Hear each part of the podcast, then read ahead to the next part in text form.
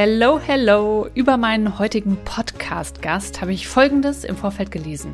Da, wo sie ist, ist Licht, Sonne und gute Laune. Good Vibes only. Und ich muss sagen, ich kann das nach dem Treffen mit ihr definitiv bestätigen. In der Folge heute habe ich fröhlich nachgefragt bei Jinxie Lichtenberg.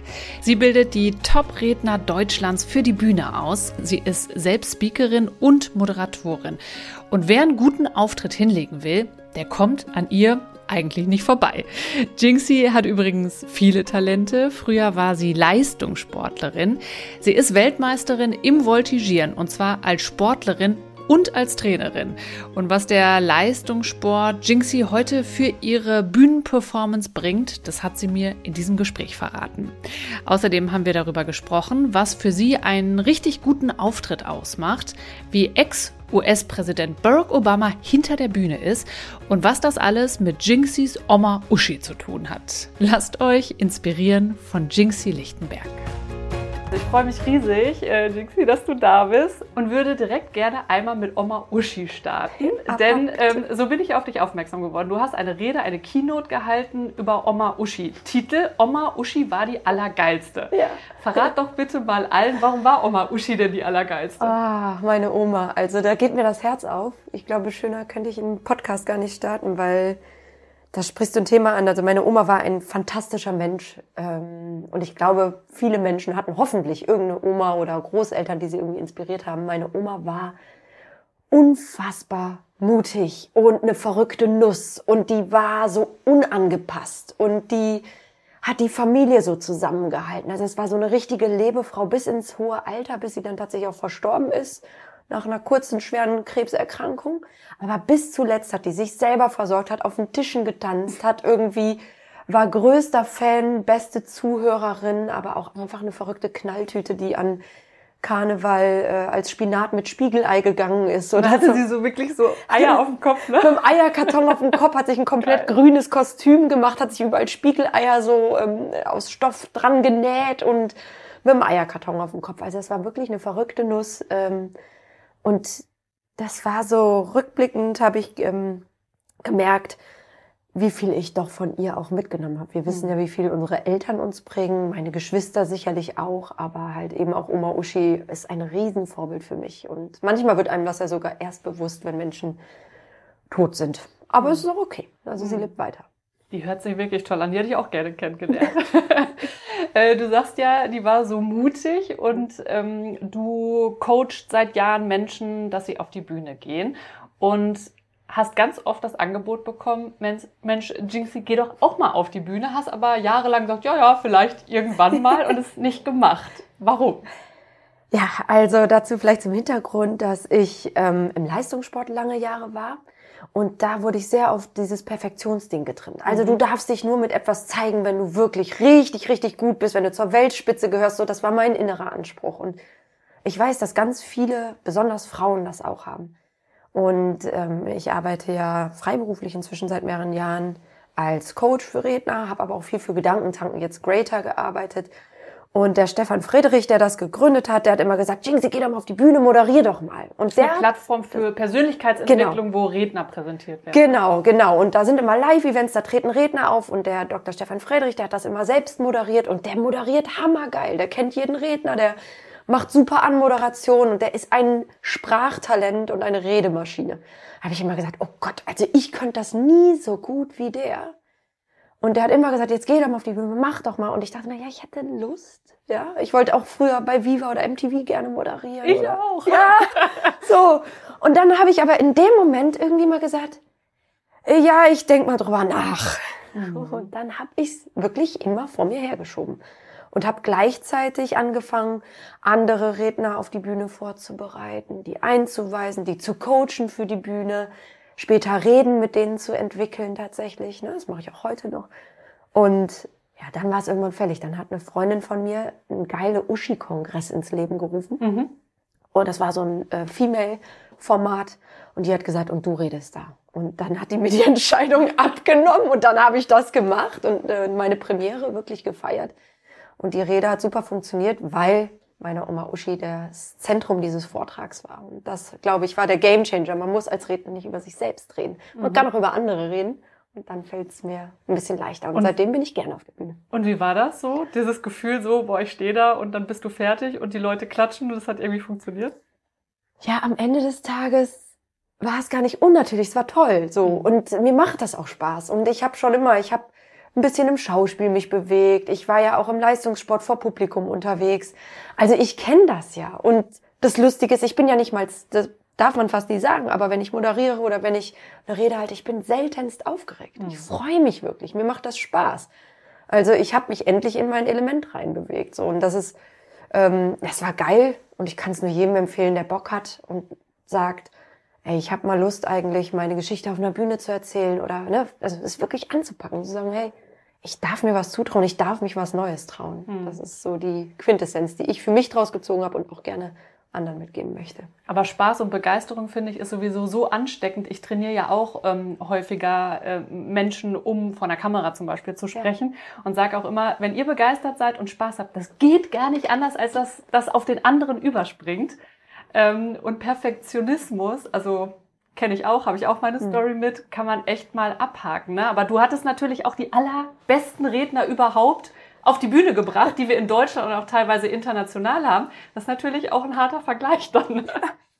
Ja, also genau, also das ist auch eine Sache, die ich in dem Vortrag zu Moshi erzähle, diese Vergleichsfalle, in die wir immer tappen. Mhm. Ja, also wir vergleichen uns ständig, gerade Frauen, wir vergleichen uns mit der besten Freundin, mit dem Unterwäschemodel auf der Litfaßsäule. Mhm. Es macht überhaupt keinen Sinn, weil wir ja alle was beizutragen haben. Und ähm, ja, ich habe wirklich, ich habe tatsächlich Barack Obama auf die Bühne ähm, ähm, eingewiesen. Ich habe die besten deutschen Redner ähm, auf die Bühne eingestimmt.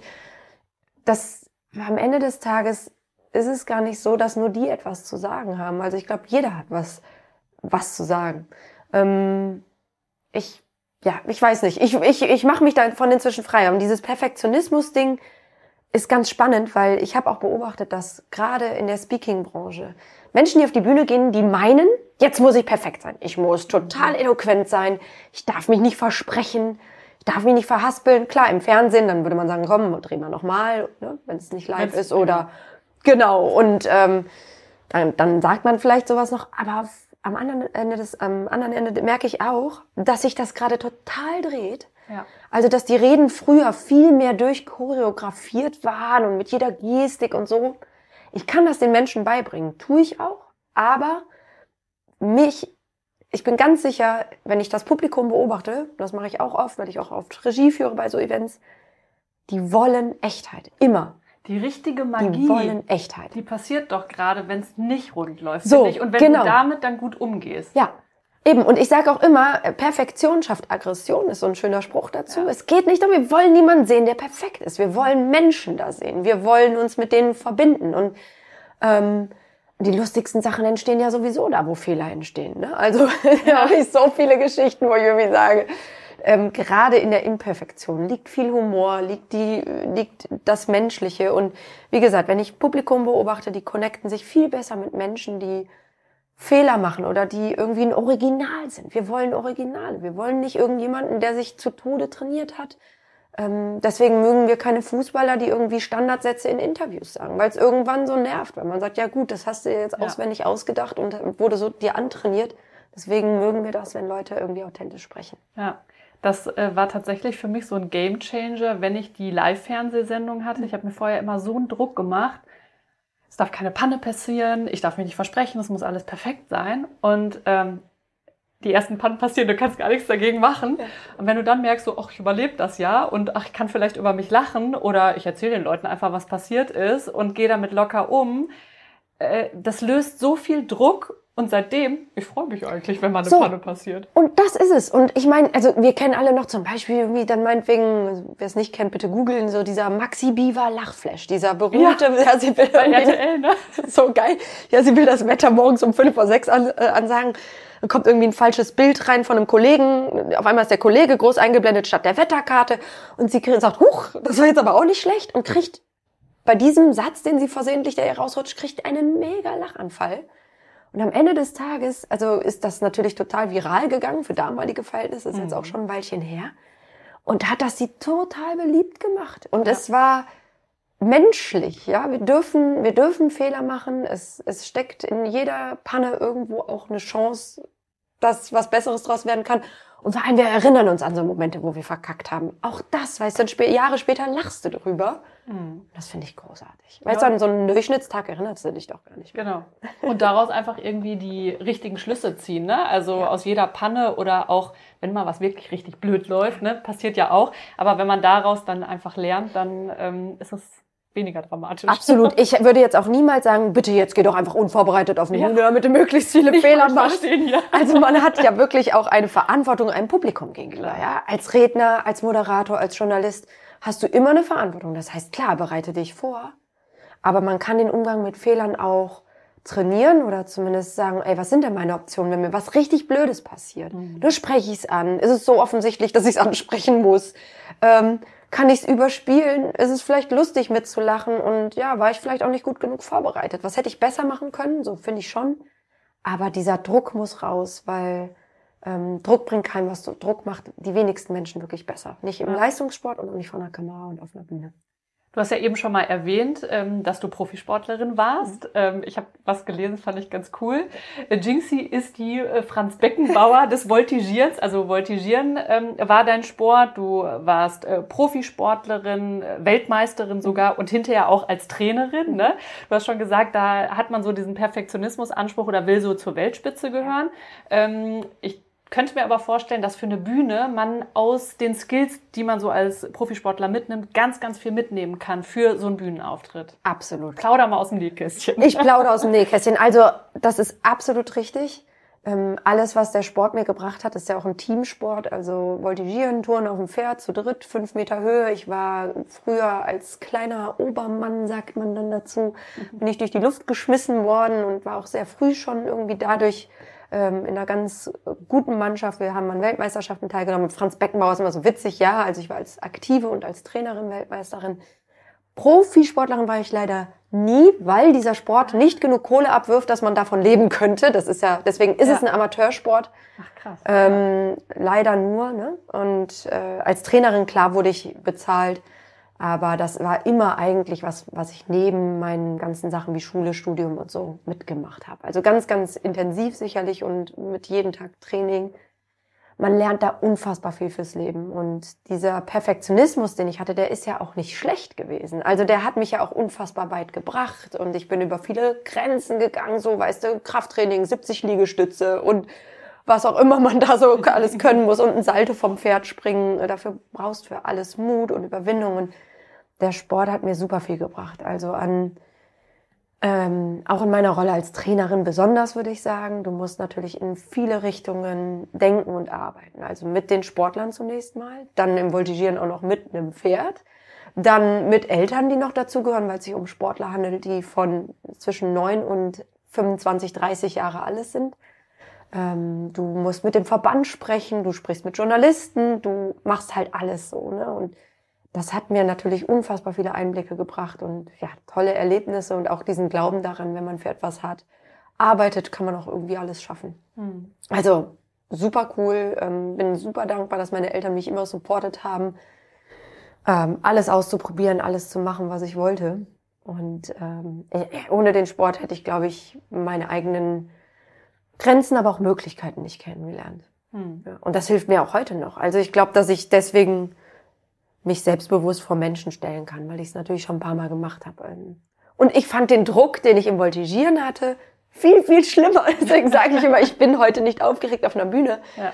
Weil dieser Druck, wenn du ähm, für Deutschland an den Start gehst und dann sitzen da irgendwie im, in, in Aachen im, in der Sörs im riesen Deutsche Bankstadion irgendwie acht oder zehntausend Leute, um, um dein Team gewinnen zu sehen, dann hoffentlich und schwenken alle, die Deutschland fahren. Das ist ein tolles Gefühl, aber gleichzeitig ist das größte Druckgefühl der Welt, weil du weißt, ein Fehler und wir holen hier heute nicht Gold.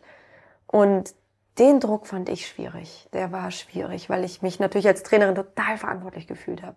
Mhm. Macht das Pferd einen Fehler, machen die Sportler einen Fehler, dann ist das futsch und alle sind traurig, sauer, beleidigt, ähm, enttäuscht.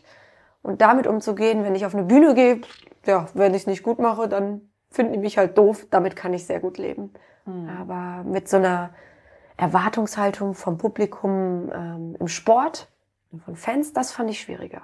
Und mhm. das hat mich das auch gelehrt, dass ich irgendwie sage, ey, wenn ich eine Rede halte, mich muss nicht jeder mögen. Dann machst du sogar was falsch. Genau. Und im Sport, Voltigieren ist ein Richtersport, da müssen die dich alle mögen. Mhm. Und dann musst du so ein bisschen allen gefallen wollen. Und ich glaube, das ist so dieser Gamechanger für mich.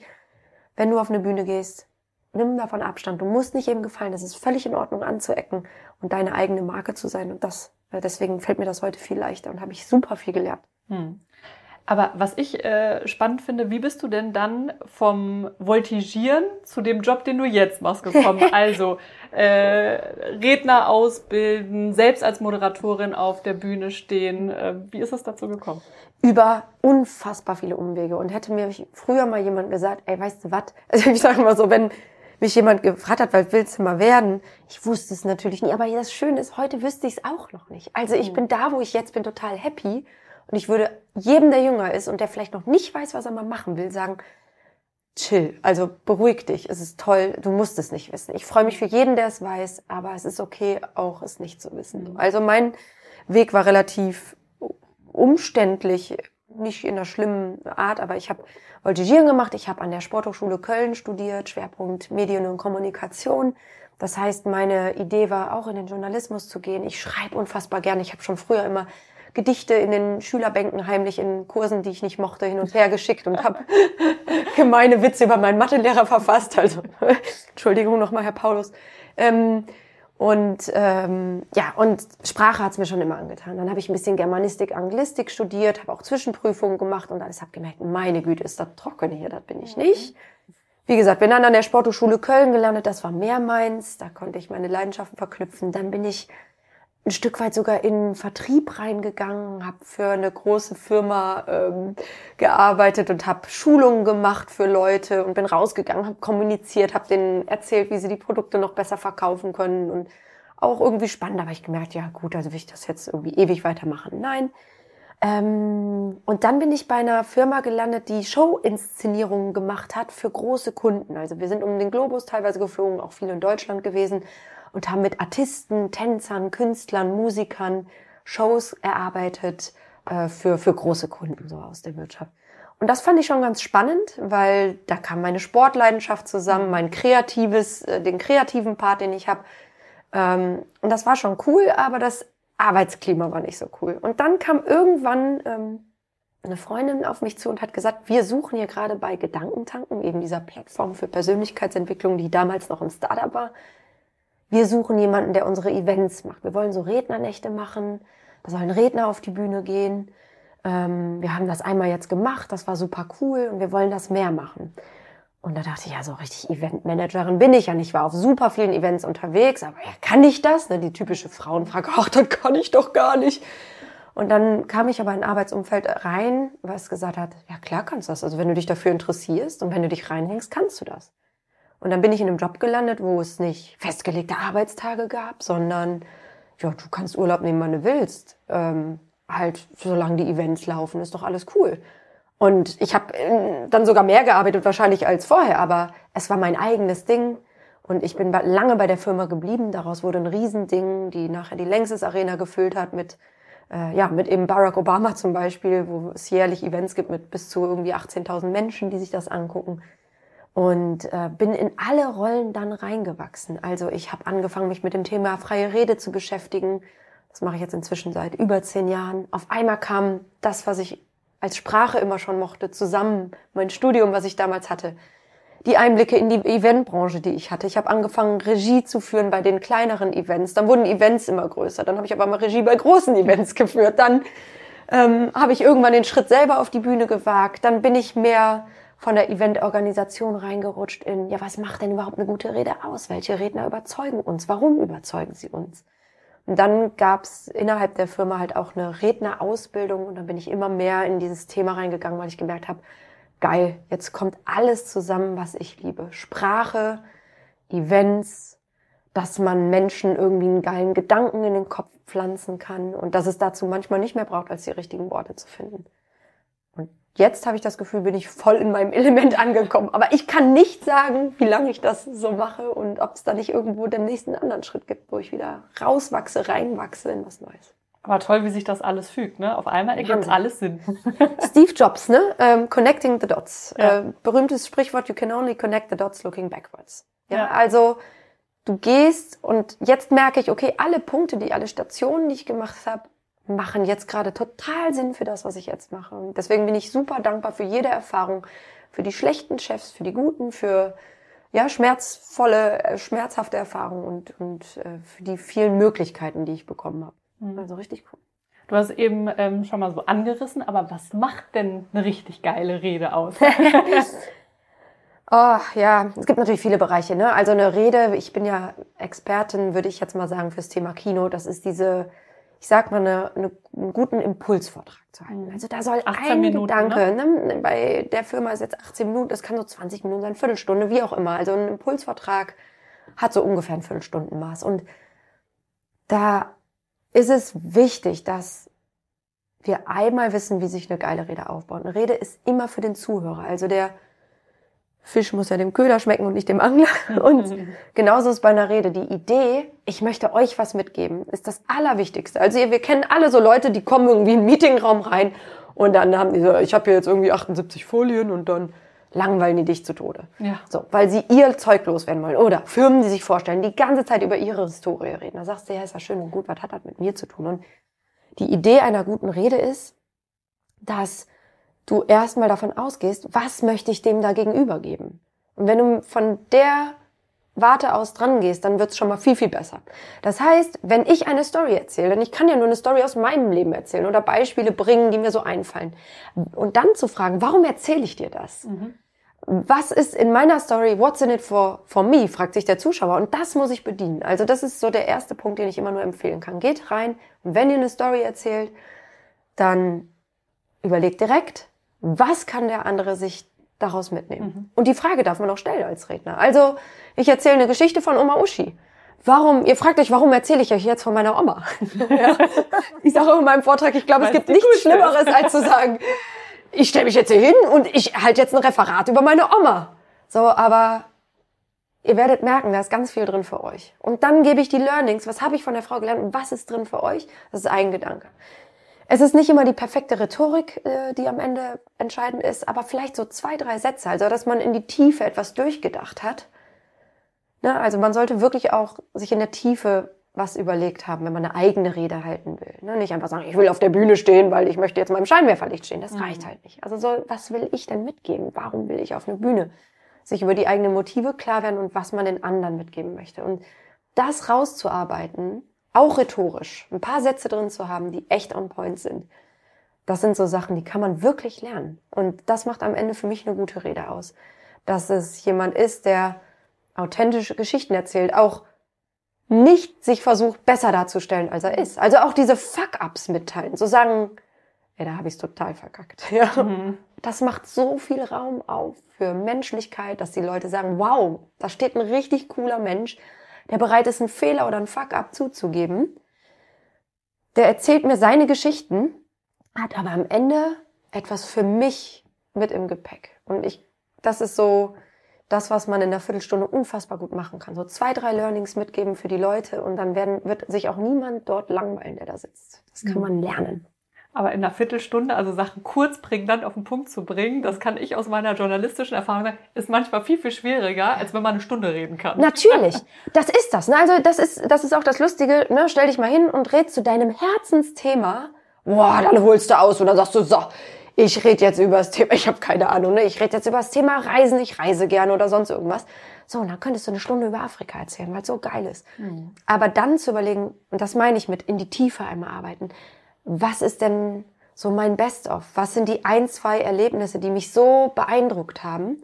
Und die in gutes Storytelling zu packen, da gibt's auch ein paar Techniken, ne? Im Präsenz erzählen bauen. Dann stehe ich da und auf einmal kommt diese Antilopenherde, so wie aus dem Nichts. Ja, und dann der Staub geht hoch vom Boden und ich sehe die da rennen und ich kann es überhaupt nicht. Also so diese Bilder in ja. den Köpfen entstehen lassen, indem man ins Präsens wechselt, indem man so also Details es mit Details beschreibt und das macht so Spaß, weil ich merke, dass Leute auch dann sagen, boah krass, ich bin gerade selber wieder voll im Moment und das merkt man den Leuten auch an und wie gesagt, wenige Stories picken, nicht zu viel reinpacken, überlegen, was ist mein Best-of und daraus eine geile Viertelstunde machen mit ein bisschen Zahlen, Daten, Fakten für den Kopf, mit ein bisschen Storytelling, damit es lebendig ist, ähm, mit der Quintessenz, die man den Menschen mitgeben will und im schönen Rahmen ähm, am Anfang und Ende, dann hat man eigentlich ganz schnell eine gute Viertelstunde zusammen. Hm. Ich glaube, jetzt kommt eine schwierige Frage. Ich stelle sie trotzdem. Hau aus. Du hast so viele tolle Rednerinnen und Redner ähm, schon gesehen auf der Bühne. Hm. Gab es da mal so einen Schlüsselmoment oder irgendeinen, der dich so wirklich nachträglich beeinflusst hat, wo du so einen Aha-Moment hattest? Wahrscheinlich gab es viele davon, aber vielleicht kannst du Genau, also ganz viele, aber wenn man sich jetzt nicht ganz so krass in der Rednerbranche auskennt, dann kann ich immer nur empfehlen, mal sich einen Vortrag von René Bourbonus anzugucken. Mhm. Das ist einer meiner Lieblingsspeaker im deutschsprachigen Raum.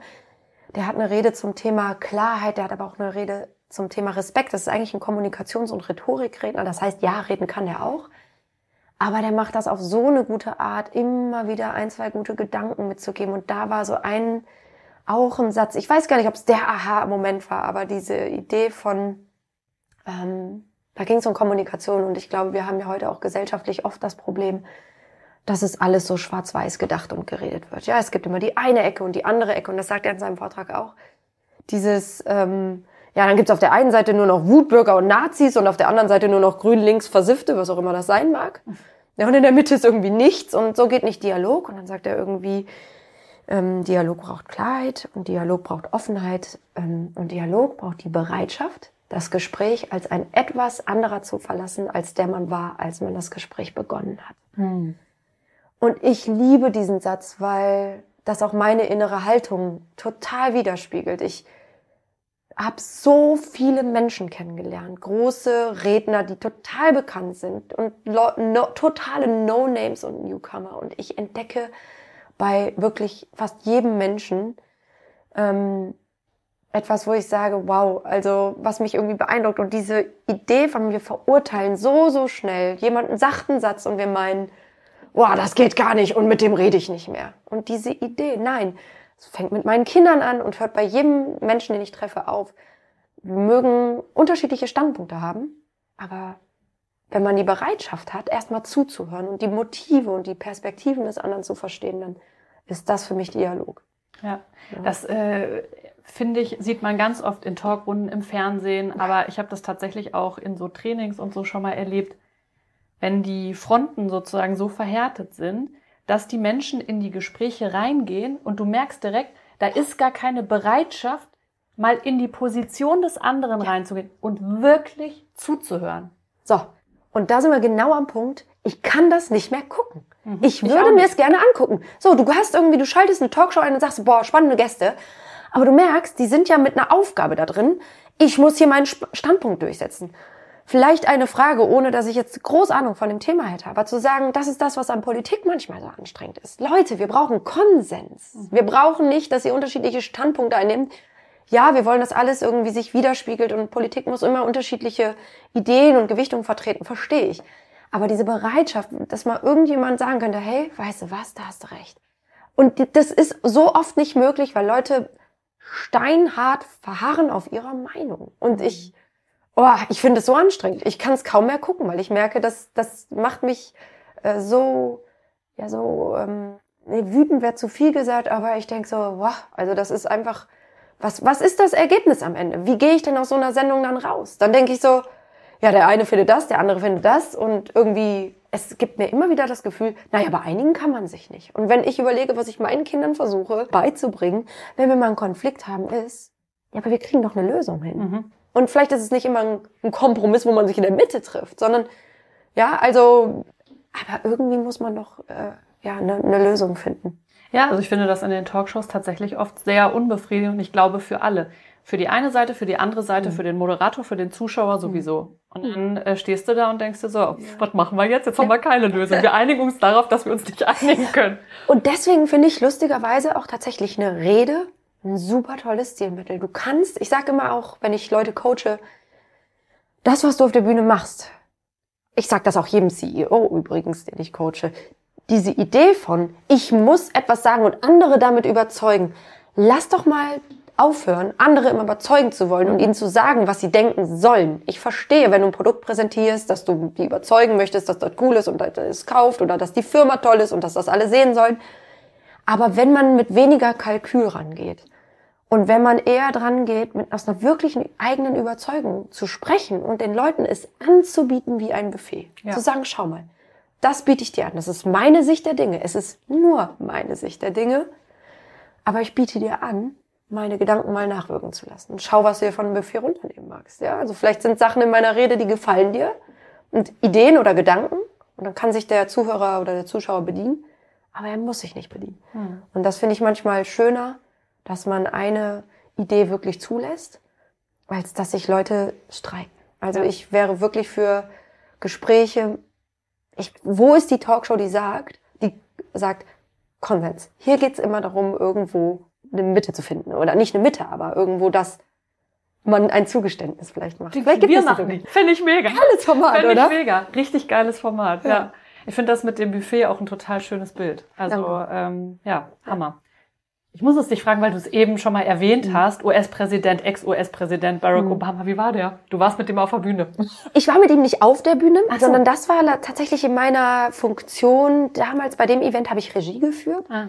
Das heißt, ich war in so einer Multifunktion. Ich hatte mit vorbereitet, wie holen wir den auf der Bühne. Ich habe mit seinem Manager dann abgestimmt, wie soll genau der Übergang aussehen und so. Also ähm, und das ähm, war dann irgendwie ganz witzig, weil, also, wie du dir vorstellen kannst, war es natürlich ein wahnsinnsorganisatorischer Aufwand im Hintergrund und mit Secret Service. In die ganzen äh, Sprachen war ich zum Glück nicht involviert. Da war ich sehr froh, dass ich da außen vor war. Also es war ein riesen Sicherheitsaufgebot. Und dann wurde in der Längstes Arena extra irgendwie so ein Tunnelgang gebaut. Und dann hatte er noch mal ein Zelt da. Also es geht für einen Ex-US-Präsidenten war es schon okay.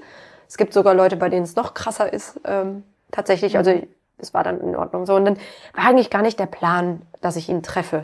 Ich durfte aber tatsächlich als einzige äh, neben der Bühne überhaupt stehen, neben seinem Bodyguard, der dann auch den Treppenaufgang da bewacht hat.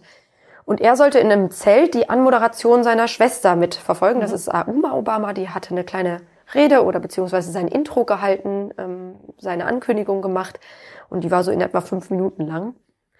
Und statt in dem Zelt zu bleiben, kam aber auf einmal Barack Obama dann in diesen Tunnelgang und ich, meine, ich stand da ja nun mal so rum. und, ähm, und dann war es halt so, dass er auch ein Mensch ist und das denkt man ja, glaube ich, auch, wenn man ihn so sieht. Also ich will über die Politik und so überhaupt kein Wort verlieren. Das kann ich auch nicht, kann, ne, bin ich nicht in der Lage zu.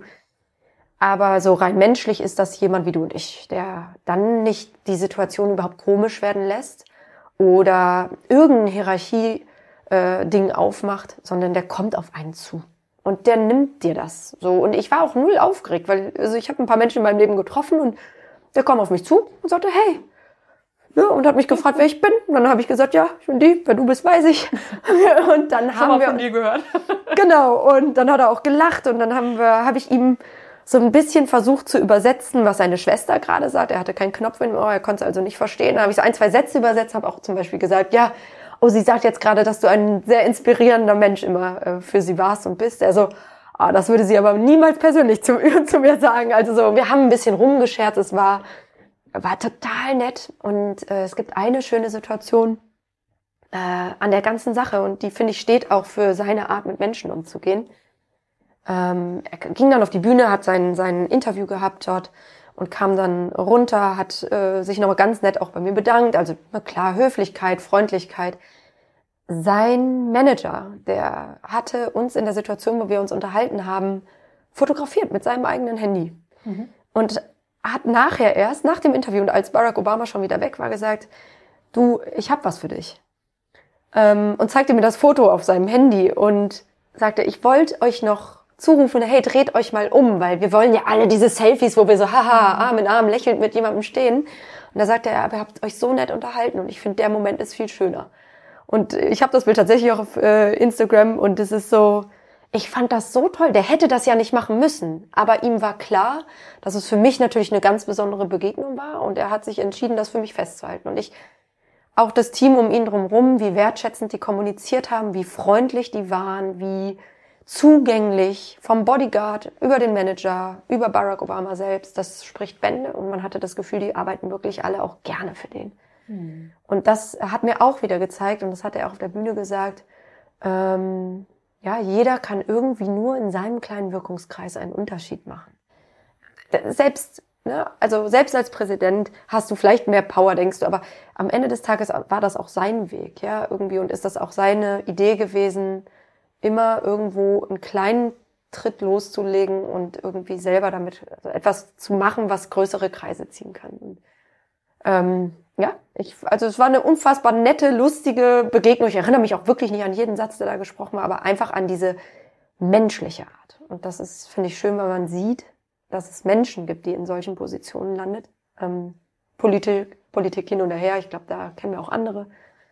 Ähm, das fand ich cool. Und es ist vor allen Dingen cool, finde ich, wenn die Menschen dann backstage auch so sind. Ne? Ja. Nicht nur, gibt sind ja auch manche, die alle. gehen auf die Bühne und dann haben die ein völlig anderes Gesicht als Backstage. Katastrophe. Und ähm, ich finde es immer so schön, wenn Leute einfach vor und auf der Bühne genauso sind, wie sie einfach sind. Absolut. Und da hatte ich natürlich auch Geschichten, ne? Irgendwie eine, also eine Riese, also auch eine, die mir gesagt hat, ich spreche heute Abend nur, wenn ich die einzige Frau des Abends bin. Ich sage, what?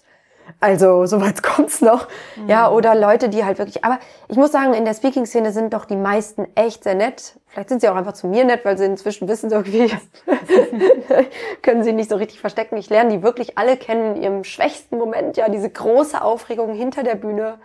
Ähm, und ich, äh, ich finde es ich find's aber immer wieder toll zu sehen, was für gute Menschen da auch wirklich auf die Bühne gehen. Ja, aber es, ich habe schon einen oder anderen erlebt, der wirklich auch hinter der Bühne dann nicht so nett war, wie auf der Bühne wirkt, mhm. ja. Aber du sagst, du erlebst sie in ihren schwächsten Momenten, mhm. ne? Also, das heißt, die Top-Speaker dieser Welt sind auch nervös, oder? Sowas von nervös, ja. Also ich hatte da irgendwie jemanden, der seit zig Jahren auf der Bühne war, auch im Comedy-Bereich, äh, sogar deutschlandweit bekannt, der sagt, ich weiß nicht, warum ich mir das hier jedes Mal antue. Mir geht jedes Mal die Düse. Ich, ich so. Dann sind die total, ja, die sind total verletzlich. Die haben Angst, die sind irgendwie nervös. Das wird auch nicht besser bei manchen. Natürlich höchst unterschiedlich, auch nicht alle. Aber die größten Speaker machen sich auch den größten Druck oft, ja, dass sie sagen, ich muss diese Erwartungshaltung erfüllen. Ja, also sind alles nur Menschen, die da auf Bühnen gehen. Hm. Das darf man nicht vergessen. Ich muss nochmal zu deiner Oma Uschi kommen. Gerne. Pass auf, das muss ich ablesen.